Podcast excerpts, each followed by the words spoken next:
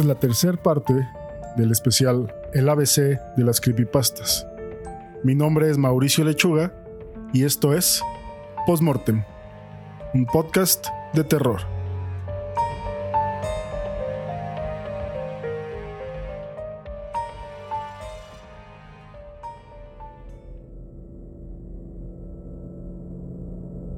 V es de viaje en el tiempo.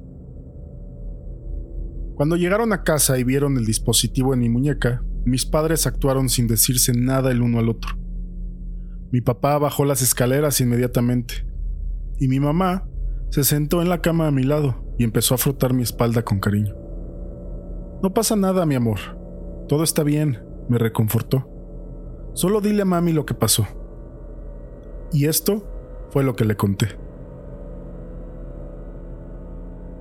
Estoy aburrido, Recuerdo que se quejó Martin.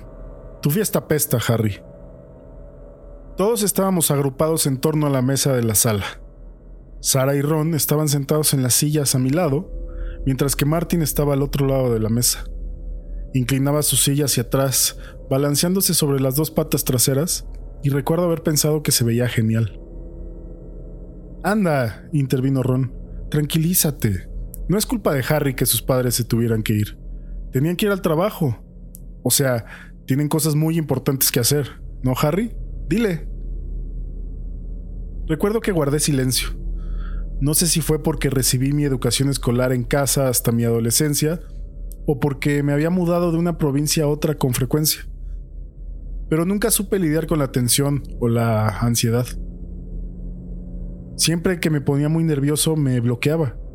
Sentía como si hubiera sido así desde siempre sin importar en dónde estuviéramos, Nebraska, Dakota del Sur o del Norte, y ahora en las afueras de Kansas, siempre temía que las cosas fueran a salir mal. Sentía que si hablaba o me exponía, podría regarla. Si fuera yo quien se estuviera inclinando sobre la silla como Martin lo hacía, más bien me caería. Sara respondió en vez de mí. Sí, Ron tiene razón. Deja de ser un imbécil, Martin. No has hecho nada más que quejarte desde que llegamos. Miren chicos, habló Martin. La única razón por la que vine fue porque escuché que los padres de Harry eran científicos locos o alguna mierda de ese tipo. Pensé que tendrían cosas interesantes por aquí, pero cuando llegó lo único que encuentro son dos idiotas despistados y su hijo bueno para nada. Ni siquiera nos llevaron a Disneylandia como lo habían prometido. Incluso se fueron antes de traer el pastel. El pastel estaba en el refrigerador, prístino e intacto. No les había dicho, pero debía hacerlo.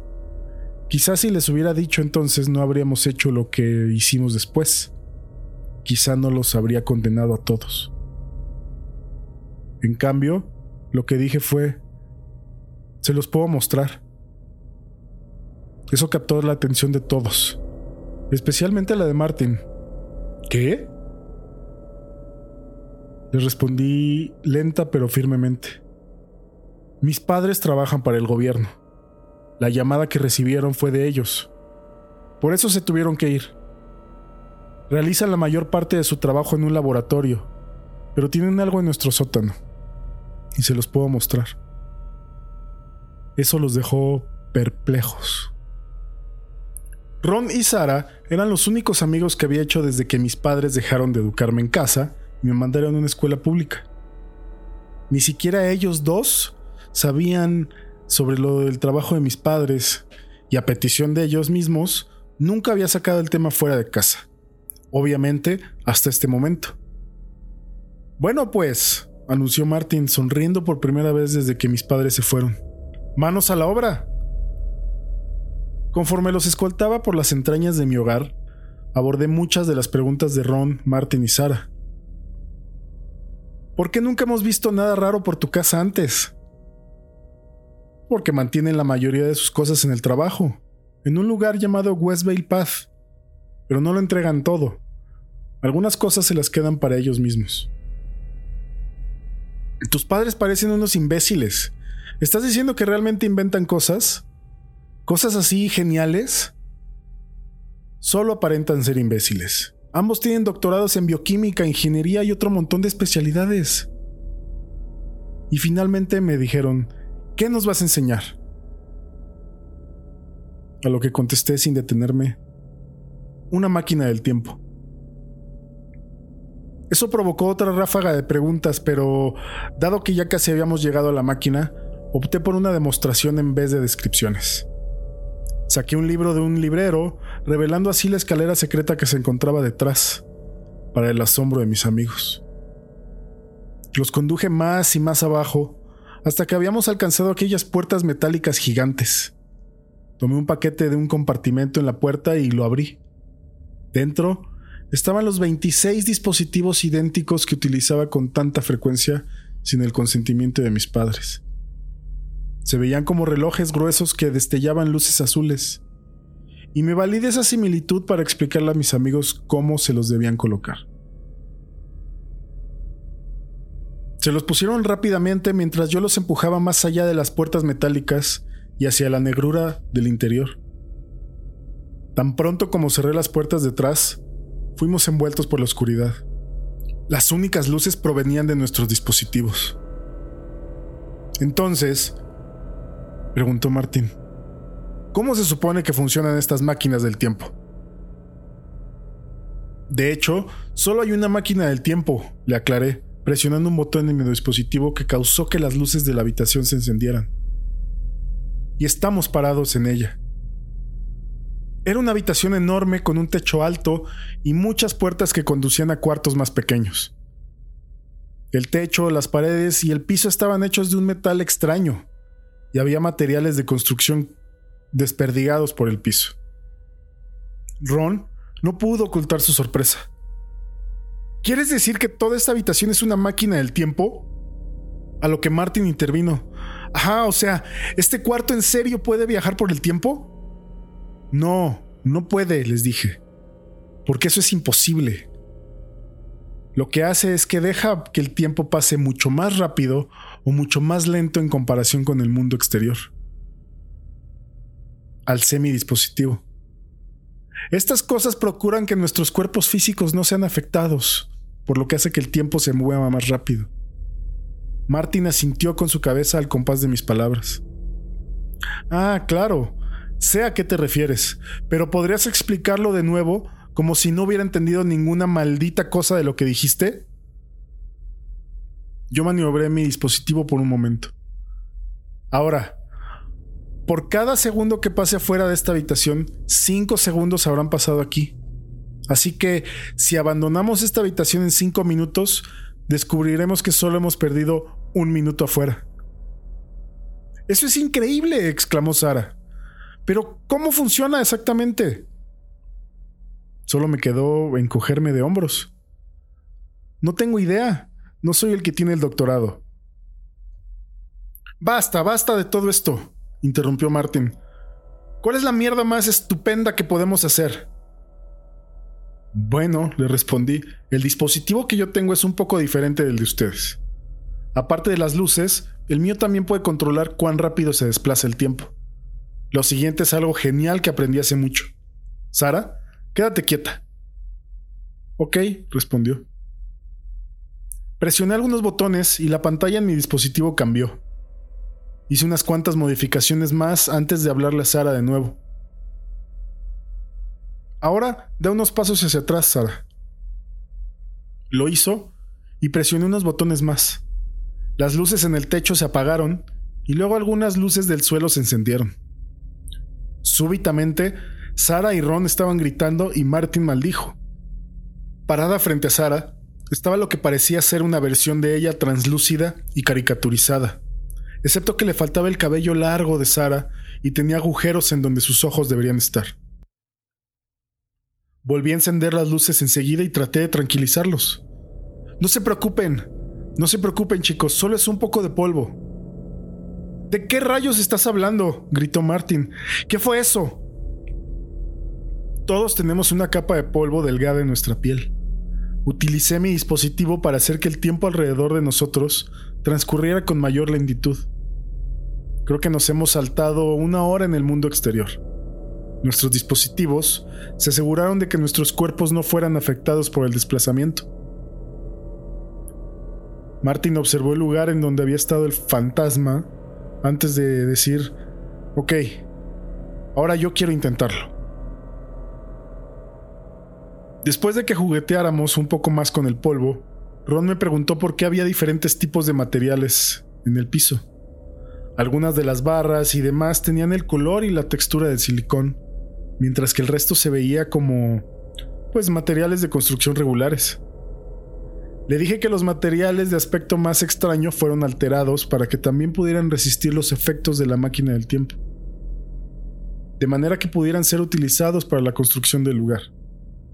Los materiales normales eran para hacer pruebas, pues se comportaban de forma peculiar dentro de la habitación.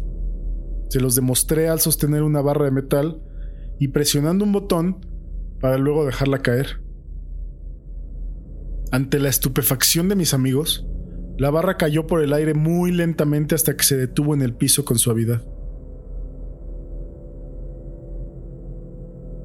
Mientras que ellos imitaban mis acciones usando otros materiales, me dirigí rápidamente hacia la puerta y, tras decirles que volvería enseguida, me escabullí de la habitación, asegurándome de cerrar la puerta para que la máquina siguiese funcionando y ellos pudieran seguir jugando. Corrí al piso de arriba y luego hacia la cocina, sacando el pastel que decía Feliz cumpleaños número 13, Harry. Lo tomé con cuidado y caminé de una forma dispareja conforme regresaba al sótano. Al llegar a las escaleras detrás del librero, solté un pequeño grito cuando me tropecé y casi tiro el pastel. En ese momento, el tropiezo me desconcertó ¿Por qué había perdido el equilibrio si había sido cuidadoso? La respuesta era simple. Me había tropezado porque a pesar de que había tenido cuidado, cuando llegué a las escaleras me había precipitado por los escalones como lo había hecho un millón de veces en el pasado. Con frecuencia daba saltos para ahorrarme escalones. Lo había hecho tantas veces que se convirtió en una segunda naturaleza, casi un reflejo.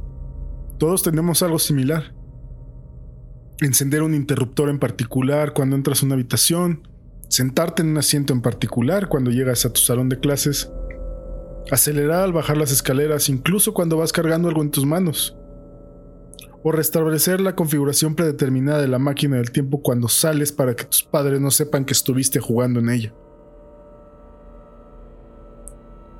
Dejé caer el pastel en tanto revisaba frenéticamente el dispositivo en mi brazo. La programación estaba a 100 horas en el interior por cada minuto en el exterior. Casi tuve un infarto conforme regresaba a la habitación, abriendo la puerta a la fuerza y corriendo a su interior. Me encontraba en tal estado de pánico que ni siquiera cuestioné por qué las luces estaban apagadas. Martín, Sara, Ron. Hubo un traqueteo ligero por el fondo de la habitación, pero ninguna respuesta. Traté de encender una luz, pero no funcionó. Probé el resto, una por una, y fue solo hasta que probé una de las luces del centro que me di cuenta de lo que había pasado. Pues dos de las luces del suelo se encendieron, aunque tenuemente. Había fracturas pequeñas en el vidrio de ambos focos, como si alguien hubiese tratado de destrozarlos a golpes con algo pesado. Una de las bombillas estaba empañada, mientras que la otra parpadeaba incontrolablemente. Apenas iluminaba en el centro de la habitación, pero fue suficiente para que encontrara a Sara y Martin. Martin había sido empalado desde el cuello con una barra de acero. Un extremo del objeto estaba enterrado en el suelo, mientras que el otro apuntaba hacia arriba, brindándole soporte al cuerpo y haciendo que pareciera que se estaba arrodillando. Sara también había sido empalada. Pero a diferencia de Martin, Toda su ropa había sido removida. Una barra de metal más larga la atravesaba por el pecho, con un extremo enterrado en el piso, sosteniendo el cuerpo en un ángulo agudo. Mechones de su cabello habían sido arrancados y sus senos estaban amoratados y arañados. Ante esta vista, me bloqueé de nuevo. Sin moverme y apenas respirando, me pude haber quedado así por siempre si él no me hubiera llamado. Harry, ¿eres tú? La voz que lo dijo sonó extraña, como si solo recordara escasamente lo que significaban las palabras que había pronunciado. Pero de todas formas, pude distinguir a quien le pertenecían. Ron, ¿qué sucedió? Martin y Sara. Ha pasado tanto tiempo, Harry. La voz se oyó más cerca.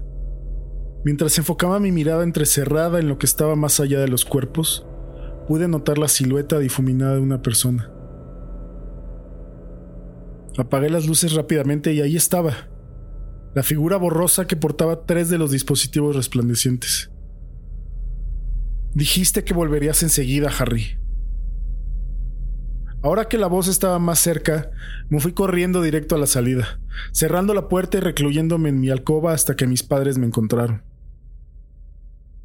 Nos mudamos una vez más después del incidente, y nunca volví a ver aquella casa o su máquina del tiempo.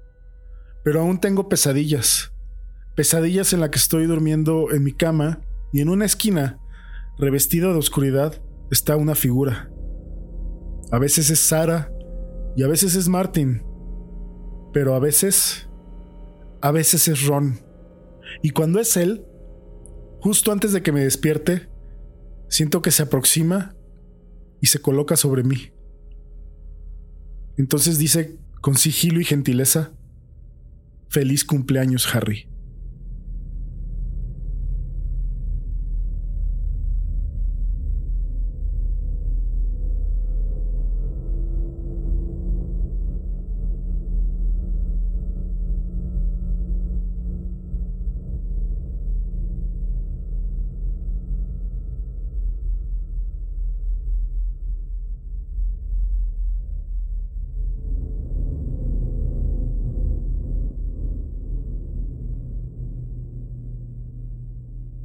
El día que conocí a Annie fue el día que el destino me arrojó a las vías del tren.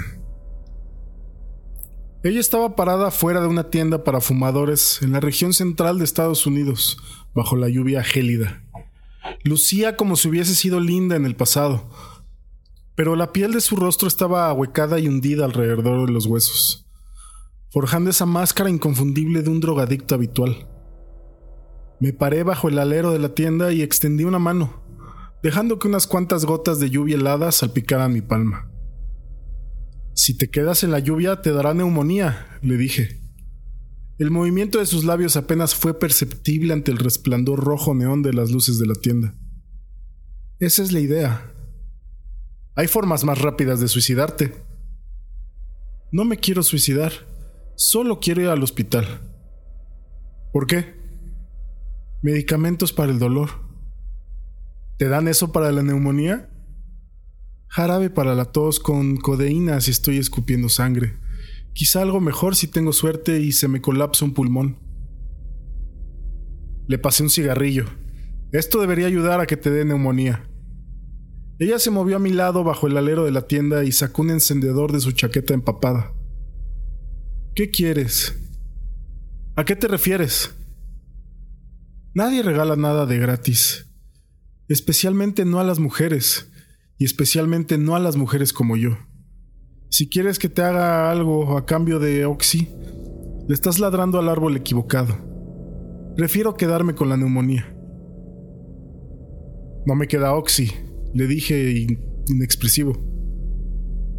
Pues entonces tenemos eso en común. Le di una larga calada al cigarro y me examinó de pies a cabeza. ¿Cuál es tu veneno? Me preguntó. Me saqué una bolsita púrpura que contenía la marihuana sintética que acababa de comprar en la tienda. ¿Eres retrasado? se burló. Esa mierda es tóxica. ¿Más tóxica que la neumonía? Chasqueó su lengua.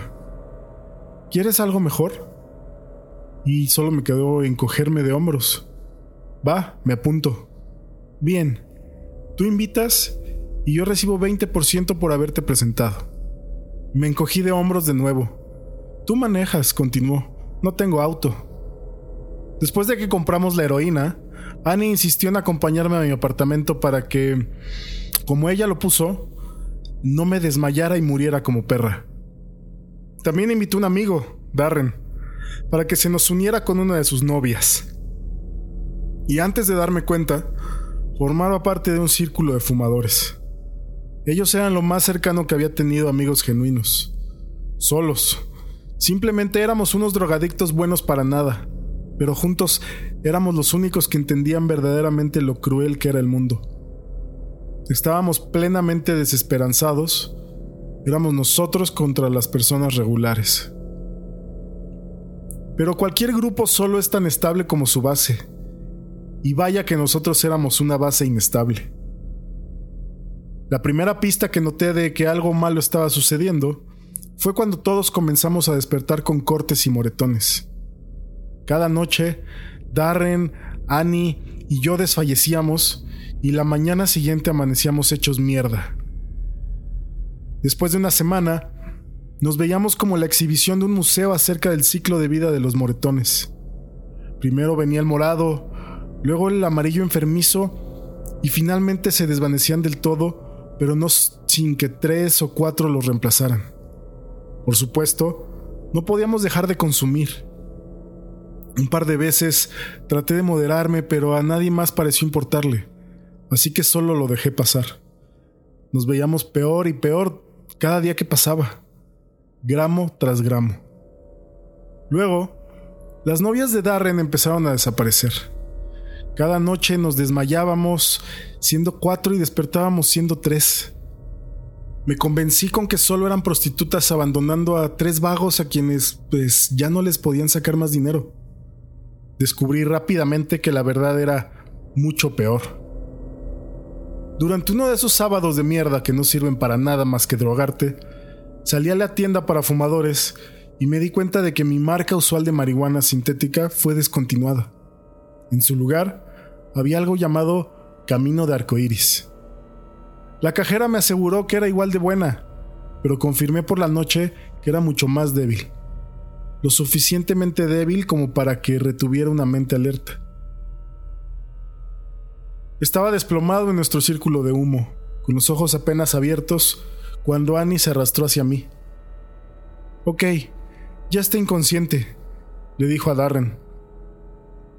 Se sacó un bote de pastillas y puso una de ellas en su palma antes de deslizarla por mi boca, agarrando mi garganta con la otra mano para masajearla. Sentí una urgencia por tragar, pero pude reacomodar la pastilla bajo mi lengua antes de hacerlo. Ya cayó, dijo Annie. ¿Estás sedado ya? Ajá, le contestó Darren. Quitémosle la ropa. Darren y Annie comenzaron a quitarle la ropa a la mujer inconsciente como si fuesen perros raspando la carne de un hueso.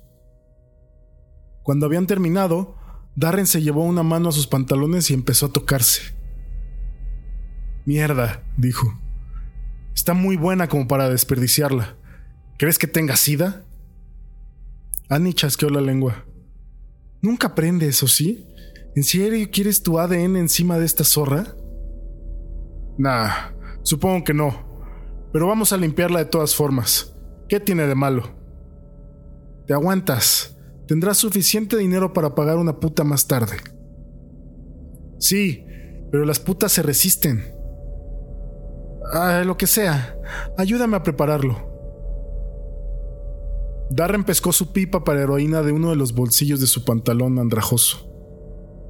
La llenó y sostuvo el encendedor por debajo, dándole un sorbo profundo, pero no lo inhaló.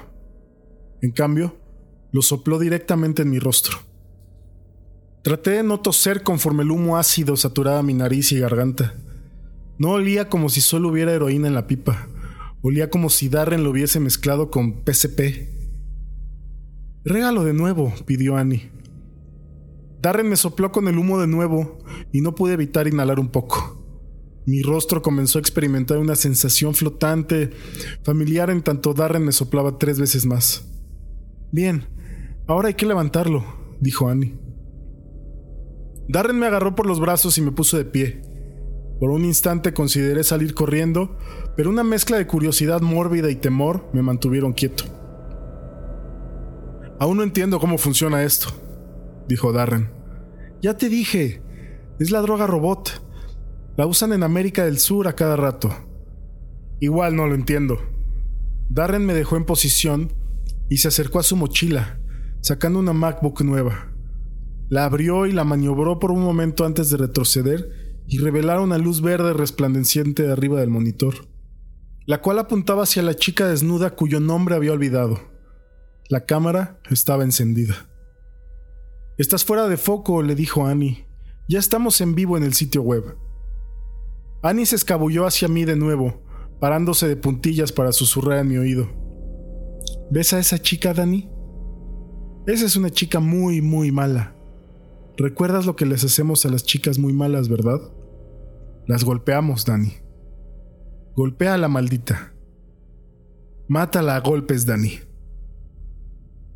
Mi corazón me estaba palpitando incontrolablemente en los oídos. Mi mente le gritaba a mis pies que corrieran, pero no cooperaban. Mi dubitación fue percibida.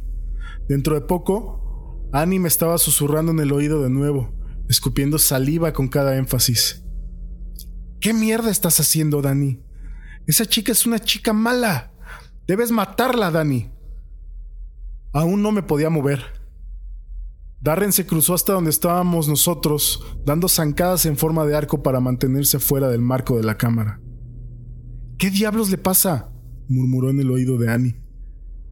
Quizá necesite otra dosis, contestó hurgando en sus bolsillos.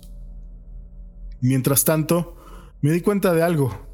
La pastilla que había estado escondiendo bajo mi lengua se había desmenuzado, siendo absorbida por mi torrente sanguíneo mientras yo me angustiaba con lo que Annie y Darren hacían. Cualquier adicto a las pastillas sabe que la administración sublingual es mucho más rápida que la oral. Empecé a sentir que mi conciencia se desvanecía, disolviéndose a la nada. Moví los restos de la pastilla a mi mejilla, pero ya era muy tarde. Me percaté vagamente de una furia cegadora mientras observaba a la mujer desnuda.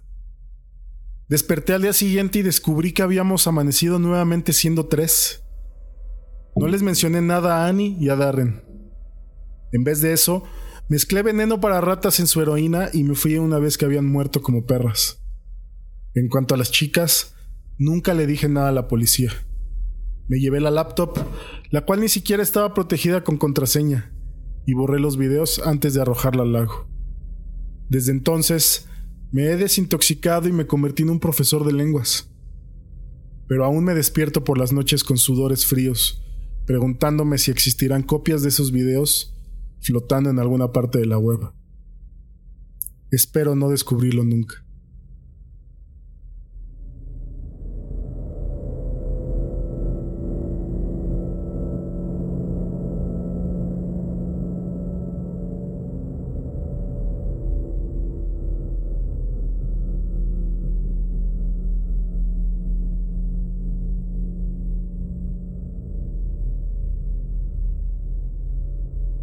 N es de necrosis.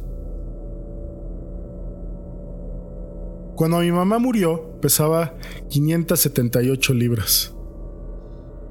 Durante mi niñez, nunca comprendí por qué mi madre no podía ir a las entrevistas entre padres y maestros, u obras de teatro escolares, o siquiera ir a recogerme. Llevarme a casa siempre le tocaba una niñera o algún vecino, al menos hasta que tuve la edad suficiente para tomar el bus por mi propia cuenta. Y siempre que llegaba a casa, ella estaba sentada en una silla, con grasa y salsa goteando desde su mentón por fuera cual fuera la comida de microondas que había comido. Nuestra casa entera apestaba ese hedor de manchas dulces impregnadas en lojas de grasa, el aroma pastoso de una alfombra que ha sido abandonada por años Navegué en esto por años, mi infancia se desperdiciaba en esa casa pútrida.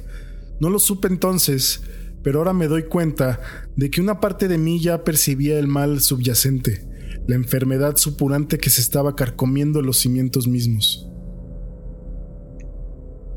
Mientras seguía creciendo, mi ignorancia cambió a repulsión. Era una combinación de pena y miedo. Pena de que eso era de donde yo provenía y miedo de que mi madre se fuera a morir algún día, dejándome totalmente solo en el mundo. Y mi enojo se agudizó. ¿Por qué no podía mejorar? ¿Por qué no podía simplemente pararse, alejarse de la cocina y quizás hasta salir de la casa? Una parte de mí quería matarla de hambre, asfixiar su consumo para que pudiera botar ese exoesqueleto elástico de grasa. Pero seguía siendo mi madre, y no podía hacerle tal cosa. Era la única persona que me quedaba. Tienen que entender a qué era lo que le estaba huyendo cuando entré a la facultad de medicina en una provincia adyacente. Tener que frotar solapas húmedas de piel para bañarla cada noche. Vestirla e incluso llevarla al baño empezó a carcomerme a mí. Por primera vez en mi vida, no sería responsable directamente del cerdo corpulento que era mi madre. Ella se iba a quedar en nuestro pueblo estático del medio oeste, con una cuidadora pagada con el monto del seguro de vida. Y yo tendría la libertad de vivir mi vida, o al menos eso fue lo que supuse. El asunto con planes como este es que siempre habrá algo que te hunda, algo que devore tus esperanzas hasta que no deje nada. Para mí, fue la necrosis de mi madre. Necrosis es la muerte prematura de células en tejido vivo. Lo que en realidad significó fue que ella se estaba pudriendo en una celda de su propia carne. El peso de su propio cuerpo había aplastado la carne en su espalda, la cual había dejado de transportar sangre, la cual había empezado a morir. Significó que tuve que volver a casa para cuidarla una vez más, después de solo 26 días de libertad. Regresé al olor familiar de orina, sudor y moho. No obstante, todo eso se había mezclado con un contaminante nuevo, el olor agrio pero enfermizamente dulce de carne descompuesta. Mi madre no se encontraba en su silla usual, más bien la encontré colapsada en el colchón de una habitación que no la había visto usar desde que tengo memoria. Los resortes rechinaban bajo su peso. Vestía con un camisón azul sencillo, como uno de hospital, y al levantar el borde inferior de este, mis ojos se alinearon con el lugar desde donde se estaba pudriendo. Casi se veía como si un animal rabioso le hubiera pegado un mordisco, excepto que no había herida fresca. El tajo entero estaba revestido de trozos de carne negros y quebradizos, con sangre seca brotando por cada glóbulo de carne. De pronto, la superficie pútrida se sacudió y mi madre se giró para verme. Su frente estaba manchada de sudor. Sus ojos vidriosos eludían los míos. La vergüenza parpadeó en su expresión solo por un segundo, pero fue ocultada con una sonrisa débil. No, no lo aceptaría. Me retiré, aislándola detrás de la puerta de la habitación. Lidiaría con ella más tarde. En vez de eso, me fui a desempacar. La situación había empeorado mucho más rápido de lo que yo anticipé, y las cosas solo iban a progresar rápidamente a partir de ese punto. La putrefacción le deshizo el reverso del muslo en una sola semana. Hueso pálido salió a la superficie, asomándose por una fosa de pus pegajoso, carne grumosa y sangre coagulada. El doctor me dijo que lo mantuviera limpio y desinfectado, pero parecía que cada vez que trataba de raspar la mugre, una nueva capa era derramada. También empecé a racionar su comida, alimentándola con una dieta con la mitad de las calorías para un adulto promedio, con la esperanza de que eso la pudiera adelgazar. Pero fue un error. La encontré una noche cuando ella creyó que estaba dormido. Viéndola desde la oscuridad, distinguí que llevó su mano detrás de sí, hacia el cráter purulento en su muslo rancio. Sus uñas rasparon el hueso expuesto para extraer algo de mugre y carne. Estremeciéndose y gruñendo, evidentemente bajo un dolor extremo, se llevó a la boca su mano temblorosa repleta de pus y la metió. Me atraganté en silencio mientras la observaba lamer de sus dedos la sustancia viscosa transparente, abofeteándose los labios ruidosamente. Al día siguiente, cubrí la herida con varias capas de vendaje y traté de reprimir la imagen. Casi la vi hacerlo de nuevo muchas noches más, retractándose siempre que me acercaba.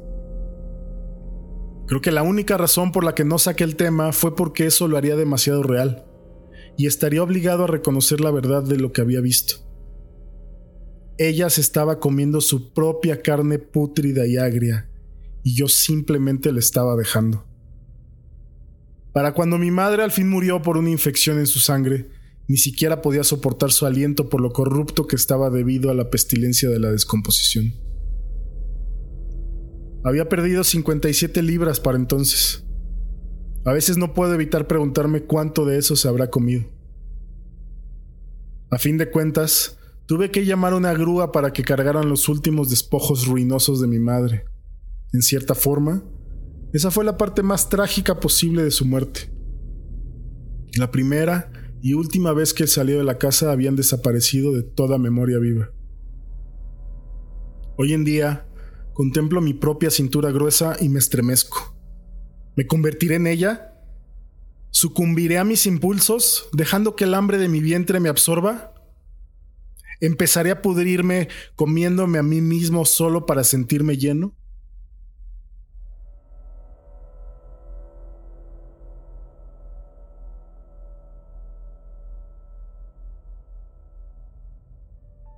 Una semana más se va y te agradezco por escuchar el programa. Se viene el final de este especial del ABC de la Creepypasta con una sola historia de muy larga duración. Ojalá les guste. Eso un pequeño, digamos, teaser. Quiero agradecer a todos porque en estos menos de seis meses que llevo haciendo el podcast, la respuesta ha sido increíble. Eh, los números que tengo no los esperaba, honestamente. No soy un podcast de millones de descargas, pero no esperaba tener tan buena respuesta semana con semana. Eh, quiero que esto crezca y solo puede ser con ayuda de ustedes, compartiendo, siguiendo y escuchando las historias. Muchos de ustedes ya lo hacen, les agradezco mucho, pero los que no, adelante. Un like, un retweet, no cuesta nada y ayuda muchísimo al show. Si tienes Apple, una reseña dentro del sistema también ayuda muchísimo. Compartirlo con tus familiares y amigos. Con quien se deje, pues. En fin. Si no sabes cuál es la cuenta, es arroba Morten Podcast en todas las redes. Sígueme en la que más te guste. Y suscríbete al show, ya sea en Spotify o en tu plataforma de podcast favorita. Eh, sin más por el momento, yo soy Mauricio Lechuga y nos escuchamos la próxima semana.